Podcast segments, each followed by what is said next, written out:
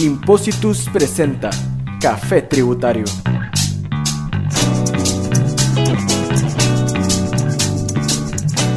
Muy buen día, estimables amigos y seguidores de Café Tributario, el podcast de la comunidad tributaria Impositus, cortesía también de FICA Tax, Departamento de Impuestos del Bufete Facio y Cañas. Como siempre, un un gran gusto compartir con ustedes esta linda materia tributaria y siempre junto a mi colega y amigo eh, César Domínguez, quienes les acompañamos pues por esta, por esta linda aventura. Aquí, César, buen día.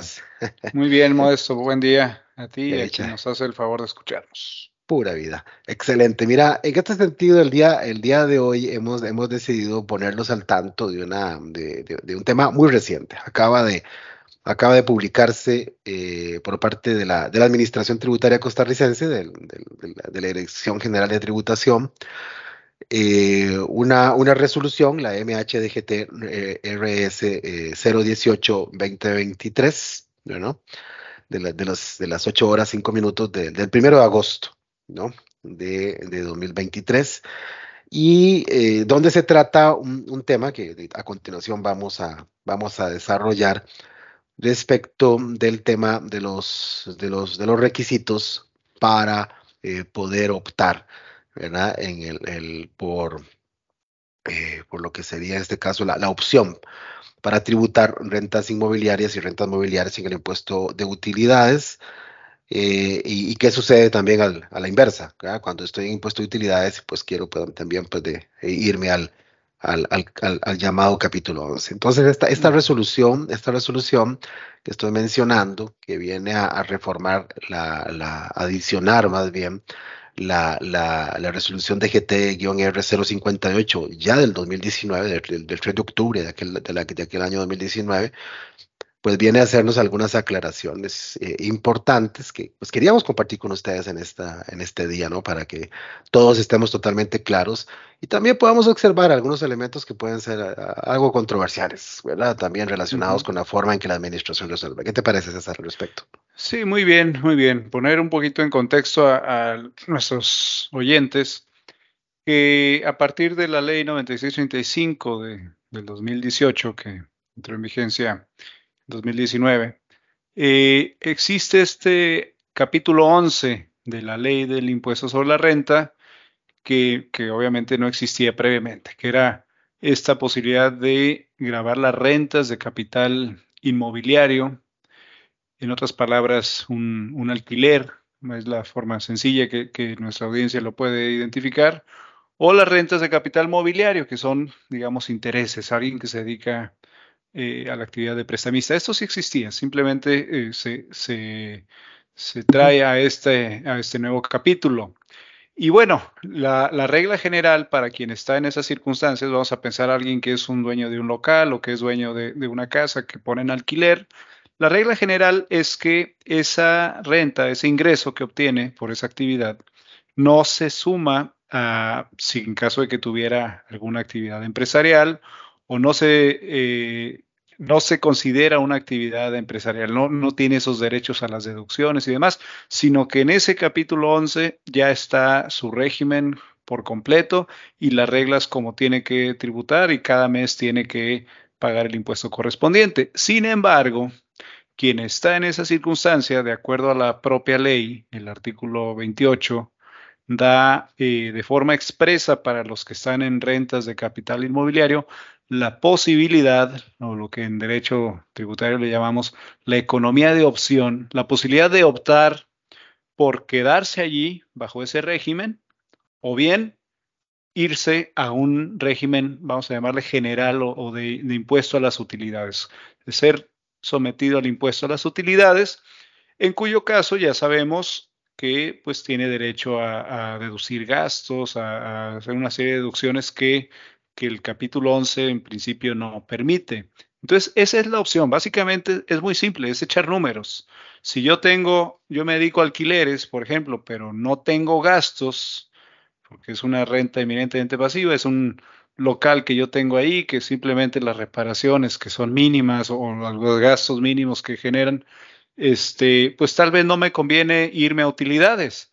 Pero si yo soy una empresa que tengo empleados, que tengo toda una estructura de, marketing, que realizo una serie de actividades, tal, tal, para esos alquileres, para un, centro, comercial, por eh, ejemplo, que yo pago la seguridad, yo pago los, este, la limpieza y demás, muy probablemente es cosa de hacer números, muy simple, y me conviene irme para el impuesto a las utilidades. Así de simple es estas alternativas que nos da la ley. Entonces, tengo préstamo, tengo un préstamo. o un préstamo, ¿verdad? Cuando ocupé, para gasto financiero. para construirlos, o pues aquí un crédito y pues obviamente tengo una carga financiera que en, que, en, capítulo 11 no voy a tener la oportunidad de deducir, porque en capítulo 11 hay que recordar a nuestros amigos de café tributario que en capítulo 11 para rentas inmobiliarias lo único que te da la, legislación es una opción de rebajarte sin comprobante alguno un 15%.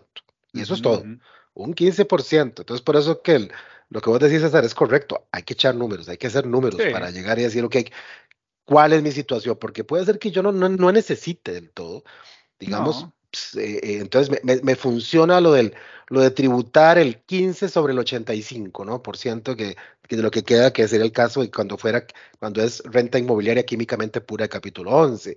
Pero lo que vos decís, si ya tengo empleados, si ya tengo que pagar seguridad, si ya tengo que pagar un préstamo, si ya tengo que pagar eh, limpieza, si ya tengo que pagar varias cosas, de pronto los números me van a, impulsar y a decir, no, mira, deberías estar más bien en el, en el régimen tradicional del impuesto a las utilidades, donde sí tendrás derecho a hacer esas deducciones. Entonces, esa opción que está en la ley la recoge el reglamento y la eh, también es la que ahora retoma esta resolución que es modificada. Simplemente en la ley se establece un requisito de fondo que es para poder optar por esa alternativa, hay que tener por lo menos un empleado.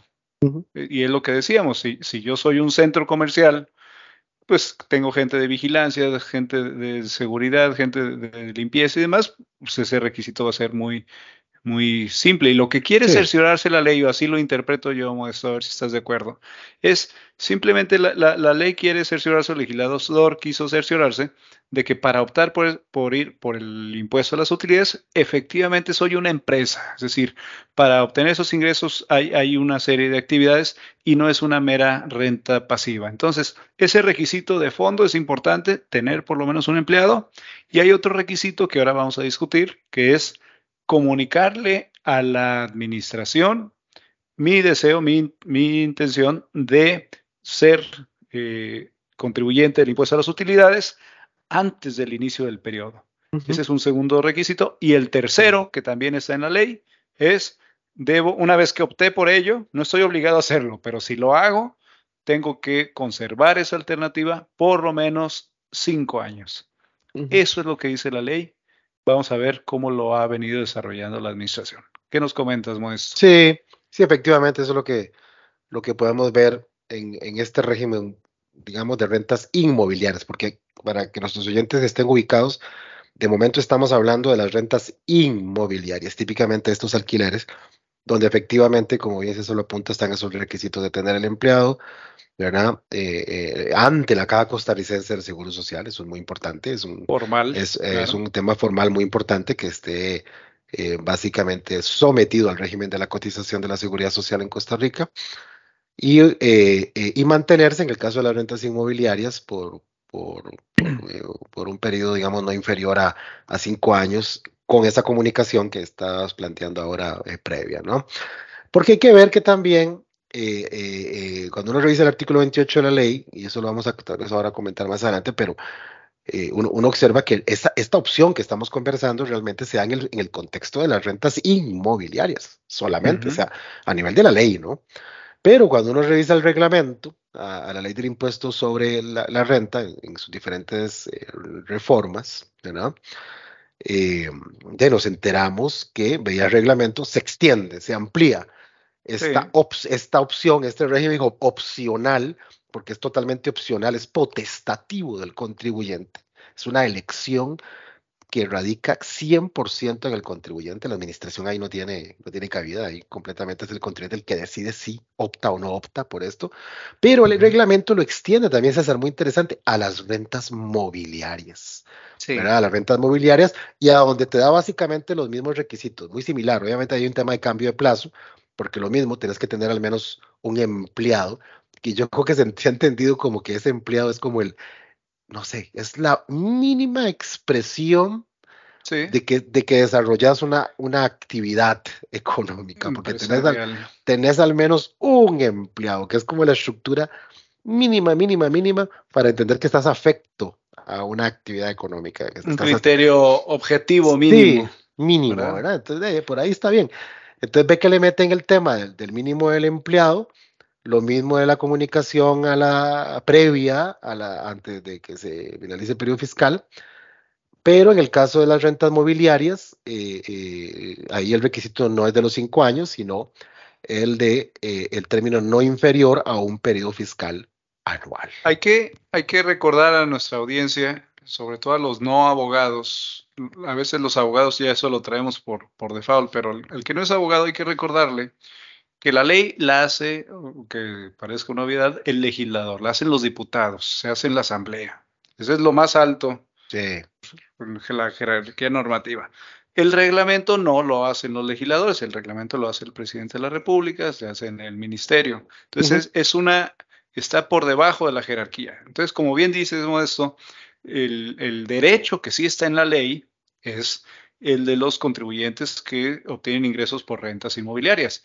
El que no está en la ley, pero es un regalito ahí del presidente de la República, pues es a los que están en las rentas mobiliarias. Entonces, esto sí puede traer una diferencia importante en un tema que vamos a hablar ahora, que es este derecho se los está dando el presidente de la República, se los están dando a nivel reglamentario a quienes obtienen rentas mobiliarias, ¿verdad?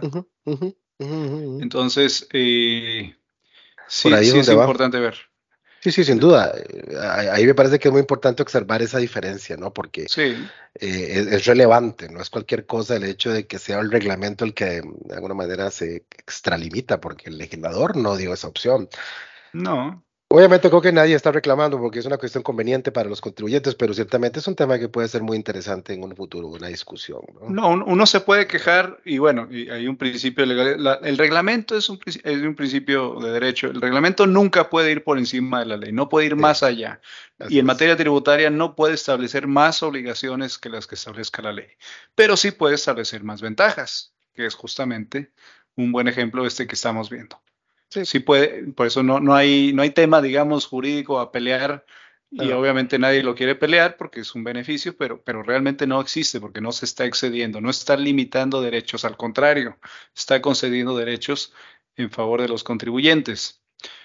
Y lo que viene a hacer este, eh, esta resolución, que es el pretexto por el cual estamos hablando hoy sobre el tema, viene a aclarar algunos conceptos viene a, ya a nivel inferior, decíamos, si el reglamento lo hace el presidente de la República, ya estas resoluciones las hace una, un funcionario menor, que es la Dirección General de Tributación, pero no dejan de ser, por supuesto, obligatorias, donde eh, aclara precisamente la posibilidad de que tanto en eh, personas que obtienen rentas inmobiliarias como quienes obtienen rentas mobiliarias opten por esta posibilidad y les obliga, aquí es, importante y para mí quiero que con eso se queden de, lo que aporta esta resolución es, les dice, no solo tienes que eh, tener un trabajador al momento que optas por, esta, por este régimen,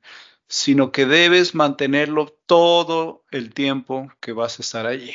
Ese es, aunque parezca una obviedad, a veces es importante que nos que, se ponga por escrito y ese es el valor de este documento. y dice, bueno, si en algún momento tenías un empleado y dejas de tenerlo, es decir, dejas de cumplir con ese requisito esencial para la alternativa que te permitía la ley o el reglamento, bueno, en ese momento tienes que eh, empezar a tributar nuevamente El capítulo 11. al capítulo 11 y presenta tu declaración del formulario 140 de, movilización, de modificación de datos y comienza a declarar el impuesto de la renta del capital a partir del mismo mes. Esto es lo que aporta de manera muy valiosa esta resolución, que lo deja claro qué pasa en el momento en que ya no cumples, inmediatamente tienes que trasladarte al, capítulo 11, tanto en rentas mobiliarias como en rentas y es que, y es que es importante, César, porque claramente ve que la gran diferencia a nivel, hasta a nivel formal, es decir, ve que, por ejemplo, en el caso de las rentas inmobiliarias o las mobiliarias, la declaración es mensual, todos los meses. Y aunque no haya generado rentas, tenés obligación, de, obligación formal, hay un deber formal de, de, declarar, que es muy diferente al impuesto de utilidades, que es claramente una, una, una declaración anual por medio del formulario de 101, entonces ve que aquí lo que hacen es aclarar. Yo creo que, bueno, si ya dejaste de contar con al menos el empleado en las condiciones establecidas por el ordenamiento jurídico, bueno, vas a tener igual hay que trasladarte al, del, digamos, del impuesto sobre las utilidades donde venías al, de rentas del capital inmobiliario. Es importante a partir del mes siguiente en que se deja cumplir con el, o sea, de una vez, o sea, termine, hoy, hoy es 21 de agosto, bueno, ya dije la fecha, pero bueno, hoy, hoy, es, hoy es un día. Y simplemente, pues a partir ya del siguiente mes, si yo hoy ya, ya dejé de tener ese empleado inscrito en la caja de costarricense de seguro social, ya tengo que. Entonces. Eh, sí. Eh, ya septiembre ya, ya tienes que cumplir con tu otra obligación. Ya, ya septiembre tengo que cumplir con la obligación y empezar a presentar los formularios de impuesto de rentas del capital inmobiliario a partir de ese mes ¿verdad? Eh, eh, y por eso es tan importante que la gente tenga claridad de eso. Y vean qué importante, porque al fin y al cabo yo creo que todo esto ha pasado, yo te lo decía ahora, fuera de, fuera de micrófonos, lo que te decía ahora es que a mí me parece que, sin lugar a duda, esta resolución eh, se da porque la administración seguramente ya ha identificado gente, contribuyentes, que a pesar de que se trasladan al impuesto sobre las utilidades, ¿verdad? Y, seguramente para efectos de haber hecho el traslado, si tenían el empleado inscrito en la caja costarricense del Seguro Social, pues seguramente no lo mantuvieron. Pensaron que era un tema nada más de, de, para temas de cumplir, al inicio. cumplir al inicio, de traslado al, a, la, a la otra cédula impositiva en el impuesto a las utilidades. Y la resolución viene a ser clarísima en decir que pues tenés que mantener eh, el, durante cinco periodos fiscales anuales ¿verdad? Ese requisito de tener, y que si lo dejas de contar, es decir, que ya no tenés ese empleado en el, en el registrado ante la, ante la caja, pues vas a tener un mes o a partir ya del siguiente mes vas a tener que reportar no solamente la modificación de datos, sino empezar a declarar de una vez en el impuesto de rentas del capital inmobiliario, ¿no? Y eso es importante también para efectos sancionatorios, porque recuerden que hay multas relacionadas con los temas de incumplimientos eh, formales y también pues materiales, ¿no? Entonces, eh, eh, a, a, eso hay que sumarles, es un tema muy importante. Bueno, digamos que ya yo no cumplo con el requisito mínimo del empleado, ¿verdad? Inscrito, registrado ante la caja y por lo tanto tengo que empezar a declarar en el impuesto de las rentas del capital inmobiliario. Pero al mismo tiempo tengo que presentar, hacer un cierre fiscal anticipado del impuesto sobre las utilidades a través del formulario que ya he mencionado, el de 101, por los meses que se mantuvieron en ese periodo, en ese periodo fiscal. Y en el momento que yo presento ese de 101, ¿verdad? Igual, voy a, igual voy a tener que liquidar y pagar dentro de los dos meses y 15 días naturales siguientes al término del periodo fiscal respectivo, que en este caso fue un término, fue un periodo fiscal, digámoslo así, no anual, sino pues mensual, eh, anticipado, ¿no? Eh, eh, entonces ahí es donde creo que los contribuyentes o, los, estimables oyentes de café tributario, pues tienen que tener en cuenta que esta, esta, esta resolución que estamos mencionando, la, del día, eh, la del día de, de hoy, la, la, la MHDGT RS 018-2023 de este mes de, agosto, eh, lo que vino fue a adicionar el artículo 7 y 8 de, a la resolución 058 del año 2019 para dar mayor claridad ante estos temas que estamos, que estamos conversando, ¿no? Entonces, para que todo el mundo lo tenga clarito de cómo debe actuar eh, eh, en caso de que pues no se cumpla ya con este requisito del empleado, cuánto tiempo hay para presentar, empezar a declarar eh, ya con el, el, impuesto de rentas del capital inmobiliario, que también hay que hacer un cierre anticipado del impuesto de utilidades, presentar el de 101, que hay un plazo de meses y 15 días para pagar. Entonces vean que eh, es un tema de, detalles, ¿verdad? Y yo siempre he dicho que en el derecho tributario, en esta materia tributaria, se que estará de acuerdo conmigo, es el mundo de los detalles. El diablo está en los, Así es. En los detalles. Y porque también, hablando de diablos, bueno, no diablos, pero otra razón por la cual es valiosa esta resolución es porque vienen como anexos los formularios que debemos como contribuyentes llenar en caso ya sea que estando en, el régimen de rentas capitales inmobiliarias o, o, mobiliarias queramos movernos al impuesto sobre las utilidades o viceversa, ¿verdad? También viene el, formulario, el anexo 1 y el anexo 2 de esta resolución. Entonces, esto es importante también que lo sepamos. Ya no es un escrito libre, vamos a decirlo así, que, que uno le comunica de manera libre, sino hay que, hay que irnos a estos anexos que hay que cumplir. Y aquí eh, eh, conversábamos, y lo queremos dejar sobre la mesa, esta duda que teníamos, que tenemos claro que para la ley hay un régimen, perdón, hay una obligación pues de, tener este empleado para tener la alternativa. Y decíamos, bueno, la, obligación también legal de comunicarlo a la administración antes del, inicio del periodo, y vamos a, a nuestro criterio, al menos por lo que respecta a las rentas inmobiliarias, podíamos pensar que es un requisito formal, ¿verdad? Porque el planteamiento es muy sencillo. ¿Qué pasa si no le informé a tiempo. A tiempo significa antes del inicio del periodo. ¿Qué pasa si no lo hice? Si lo hice después o si simplemente no lo hice.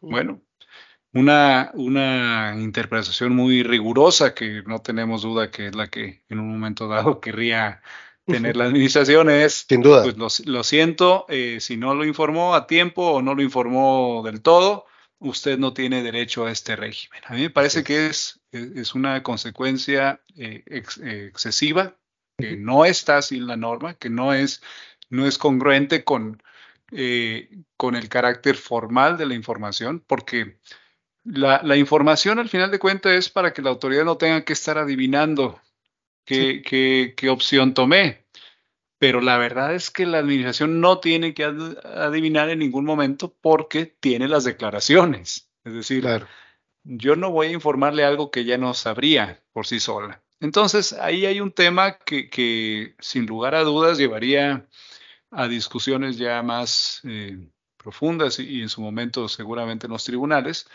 pero sí nos queda esa, esa eh, inquietud porque pues seríamos partidarios, en principios, por lo menos en lo que hace a las rentas inmobiliarias, que el derecho lo da la ley y no el reglamento, es que el incumplimiento de un requisito formal, si bien es sujeto de sanción, es decir, una, multa, me parece que es la consecuencia correspondiente, sería exagerado decir que de ello depende estar o no eh, en un régimen u otro. Entonces, ahí nada más lo dejamos como, como tema a, sí, sí, a reflexionar.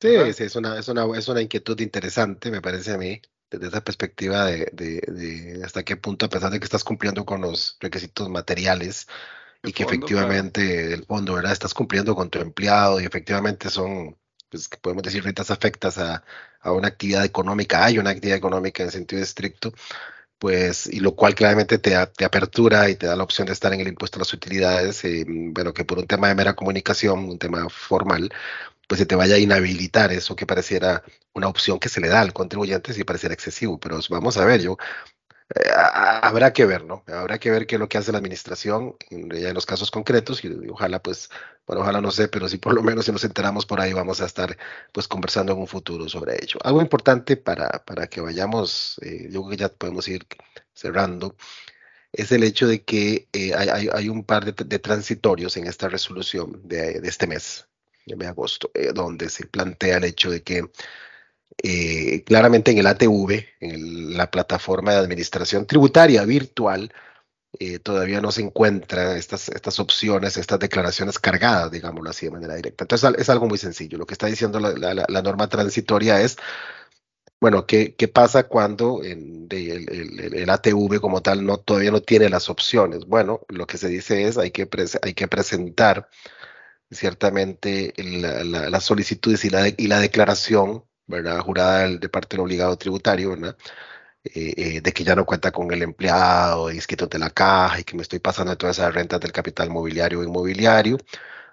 Mm, pero en este caso, mediante las plataformas de atención que, tributación implementó con la pandemia y que conocemos como el TRAVI, ¿verdad? que es, es, es, el trámite virtual. Entonces, en ahí en la dirección trámitevirtual.hacienda.go.cr, ahí es donde se haría el trámite para hacer estos cambios, en tanto no se habilite esto de manera ya más directa en la plataforma de la Administración Tributaria Virtual, la TV que llamamos. Y ya, pues creo que eso es un poco lo que, lo que hemos querido comentar en esta, en esta, en esta sesión, en esta charla, en este podcast de café eh, eh, tributario, ¿verdad? Cortesía de Impositus, el Departamento de Impuestos del Bufete Facio Cañas, que pues, siempre queremos darles eh, información fresca. Y esto, pues, literalmente está saliendo del horno y nos ha parecido relevante porque al fin y al cabo es un tema bastante recurrente, normal. Eso, hay, muy común. muy común. Eso es algo normal, de común, eh, del día a día. Entonces consideramos que al ver esta resolución, bueno, que era relevante compartir con, con nuestros estimables eh, seguidores de Café Tributario esta noticia. Así que pues esperamos de que, que haya sido pues de, su agrado y sobre todo pues denos, síganos, síganos ahí constantemente en Café Tributario, que constantemente vamos a, a estar compartiendo con ustedes más, más cosas. Así que reciban pues un, un gran saludo. Muchas gracias y sí, nada más decirles que revisen cuál es su situación. Esperemos que estén en el régimen que les conviene a sus negocios, a sus empresas. Y eh, en caso de que no hayan cumplido algún requisito de los que les hemos dicho, pues pónganse en orden, ¿verdad? Porque es, es. importante estar siempre en orden y por supuesto cualquier consulta adicional estamos para servirles. Muchas gracias. Chao, chao.